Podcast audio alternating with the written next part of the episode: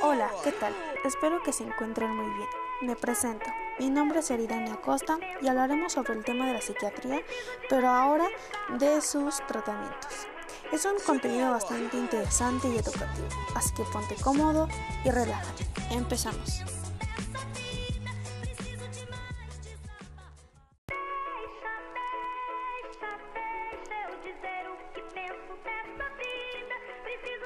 La psiquiatría es el ámbito del estudio, es la enfermedad mental y todos los factores que influyen en la misma, biológicos, cerebrales, metabólicos y factores externos, factores sociales de personalidad.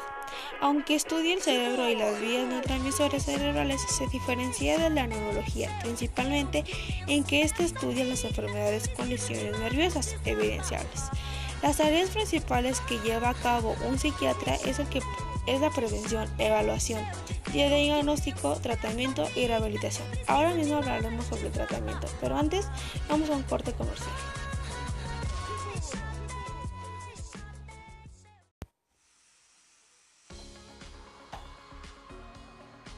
Ser vital es que tu estilo de vida requiera todos los días algo saludable.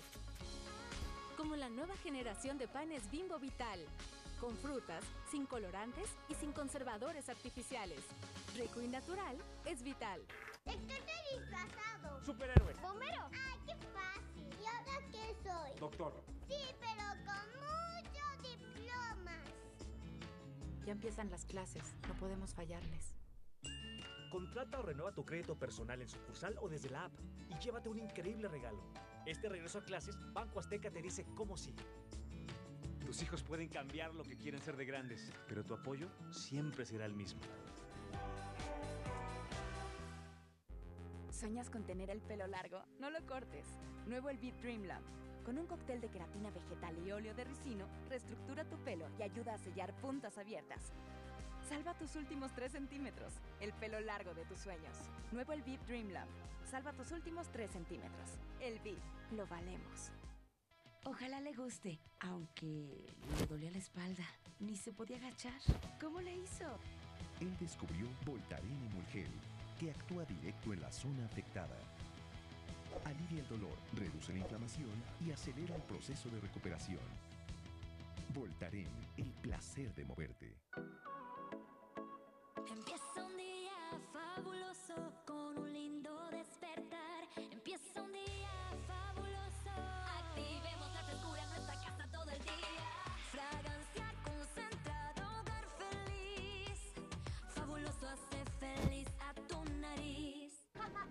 No, amiga, lo que tienes que hacer es darte cuenta. Ve y dile, ya la papelería, cómprate un mate.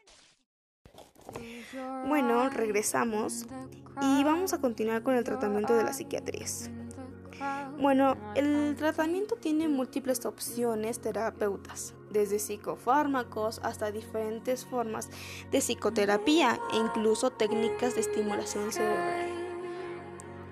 Se han logrado extraordinarios avances en el tratamiento de las enfermedades mentales. Como resultado, hoy en día es posible tratar muchos trastornos psiquiátricos, casi con tacto éxito, como el alcanzado en el tratamiento de los trastornos físicos. La mayoría de los métodos de tratamiento de las enfermedades psiquiátricas pueden clasificarse en dos tipos, somático y psicoterapéutico. Los tratamientos somáticos incluyen fármacos, terapia electrocompulsiva y otros tratamientos que estimulan el cerebro, como la estimulación magnética transcranial y la estimulación del nervio vago. Los tratamientos psicoterapéuticos incluyen la psicoterapia individual, grupal o familiar o conyugal.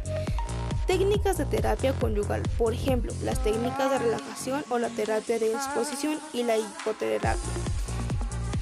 Una de ellas es el tratamiento de farmacología. Existen gran número de fármacos psicoactivos de elevada eficacia y uso extendido entre los psiquiatras y otros médicos. La clasificación de estos fármacos suele hacerse una función del trastorno para que habitualmente se prescriben. Por ejemplo, los antidepresivos se emplean para tratar la depresión. Como también vamos a seguir con la terapia de electroconvulsiva. En la terapia de electrocompulsiva se aplican una serie de descargas eléctricas en el cerebro mediante unos electrodos situados en la cabeza de la persona estando esta bajo anestesia que inducen convulsiones de carácter leve.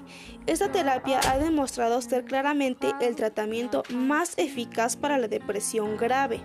Muchas personas tratadas mediante terapia electroimpulsiva experimentan una pérdida transisoria de la memoria. Sin embargo, la terapia electroimpulsiva parece ser las opiniones vertidas por algunos médicos de comunicación. Es segura y, y raramente origina otras complicaciones. Incluso el uso actual de anestésicos y relajantes musculares han recibido en gran medida el riesgo para quien recibe este tipo de terapia. Otro tipo de terapias de estimulación cerebral tiene tratamientos como estimulación magnética transcranial o repetitiva y la estimulación del nervio vago. Se encuentran todavía en fase de estudio y podrían resultar beneficiosas en personas afectadas por depresión que no han respondido a los fármacos o tratamiento psicoterapéutico. Estas terapias implican la activación o estimulación del cerebro directamente con imanes o implantes que estimulan el nervio vago.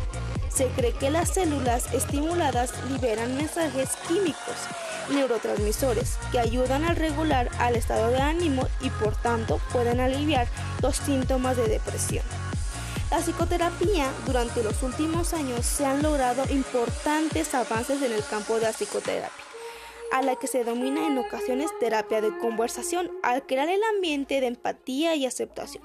Con frecuencia el terapeuta es capaz de ayudar al paciente a identificar la fuente de sus problemas y a considerar alternativas para afrontarlas. de los profesionales de la salud mental practican uno de los seis tipos de psicoterapia. Terapia conyugal, terapia cognitiva, terapia interpersonal, psicoanálisis, psicoterapia psicodinámica, psicoterapia de apoyo. Terapia conductual. La terapia conductual implica cierto número de intervenciones que tienen por objetivo ayudar al sujeto a desprender conductas mal adaptadas, en tanto aprende otras así son adaptadas. La terapia de exposición, usada a menudo para tratar fobias, es un ejemplo de terapia conductual. Esta terapia de exposición se expone a la persona a objetos, actividades o situaciones temidos en un entorno seguro. El objetivo es reducir el miedo y ayudar a los afectados a detener y evitar aquello que temen. La terapia conductual está relacionada con la terapia cognitiva. En algunos casos se emplea una combinación de ambas conocida como terapia cognitiva conductual. La base teórica de la terapia conductual es la teoría del aprendizaje, según cual las aceleraciones de la conducta con consecuencias de un aprendizaje, aprendizaje incorrecto. La terapia cognitiva. La terapia cognitiva ayuda a la persona a identificar posibles distorsiones en los pensamientos y a comprender cómo estas distorsiones generan problemas en su vida. Por ejemplo, la persona puede pensar de una manera tipo de todo o nada. Si no obtengo un éxito total, soy un completo fracasado. La premisa de trabajo empleada establece que el modo de sentir y de compartirse de una persona está determinada, determinada por la forma en que interpreta las apariencias previas. La terapia interpersonal. La terapia interpersonal fue inicialmente concebida como un tratamiento psicológico breve para la depresión y está diseñada para mejorar la calidad de las relaciones interpersonales del sujeto depresivo. Se centra en lo siguiente. 1. Duelo no resultó. 2. Conflicto que surgen cuando el individuo tiene que desempeñar papeles que difieren a sus expectativas iniciales, como por ejemplo cuando una mujer establece una relación de pareja esperando a ser madre y ama de casa y se encuentra con que además debe ser el sostén económico de la familia. 3. Transiciones en roles sociales, como pasar de ser un, trabajador activo a estar jubilado. 4. Problemas comunicarse con los demás.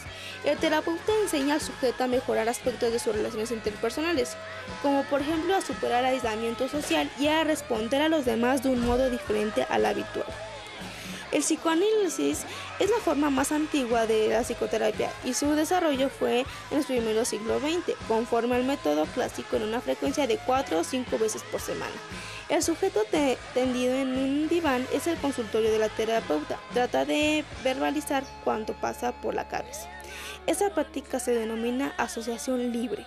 Gran parte del método se centra a ayudar a la persona a comprender cómo los patrones pasados de las relaciones se repiten en el presente. La psicoterapia psicodinámica es la que de modo similar a la psicoanálisis se centra en la identificación de patrones inconscientes en los pensamientos, los sentimientos y las pautas de conducta del sujeto. La psicoterapia de apoyo es la que es más frecuentemente utilizada. Se basa en el establecimiento de una relación empática y de apoyo entre el sujeto y el terapeuta. Este tipo de relación estimula la expresión de sentimientos por, parte del sujeto de manera que el terapeuta puede proporcionarle ayuda para la resolución de sus problemas. La psicoterapia centrada en el problema es una forma de terapia de apoyo. Puede ser realizado de manera eficaz por los médicos de atención primaria. Bueno, eso es todo sobre los tratamientos de la psiquiatría espero que les haya gustado y pues muchas gracias por escuchar este podcast. Bye.